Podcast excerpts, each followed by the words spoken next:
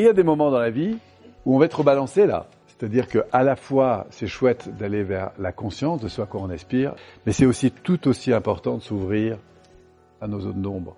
En fait, à quoi sert cette colère? Cette colère, elle est là pour vous permettre de réagir. En fait, la colère, c'est vraiment le, le, signal rouge, en fait, comme un voyant qui s'allume, parce qu'il y a une règle du jeu qui, selon vous, selon vos principes à vous en tout cas, n'a pas été respectée peut-être une valeur importante, un projet dans lequel euh, bah, on sent qu'on n'avance pas parce que le moyen qu'on utilise, euh, les modalités qui ont été choisies, euh, les règles du jeu qui ont été en tout cas utilisées ou non respectées, eh bien vous, vous alerte en fait en quelque sorte. Et donc vous réagissez. On va voir que chacune des alertes émotionnelles, si vous continuez en PNL, devient un joyau.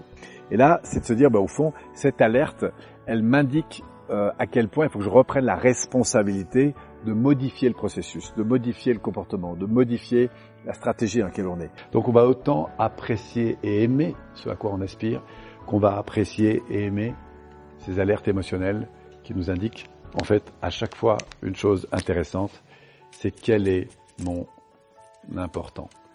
Et donc la, meilleure chose qui soit pour moi, c'est de reconnecter à cette colère et de la canaliser en mode construction. On s'aperçoit que tous les grands bâtisseurs sont animés de colère. Tous. Sauf que la colère n'est pas orientée sur de la destruction et de la culpabilité. Elle est orientée sur de la construction. J'ai un ami que j'aime beaucoup qui s'appelle Olivier Roland. Lui, toute sa communauté. Il appelle ça les rebelles intelligents. Je trouve ça juste intelligent comme euh, j'adore en fait.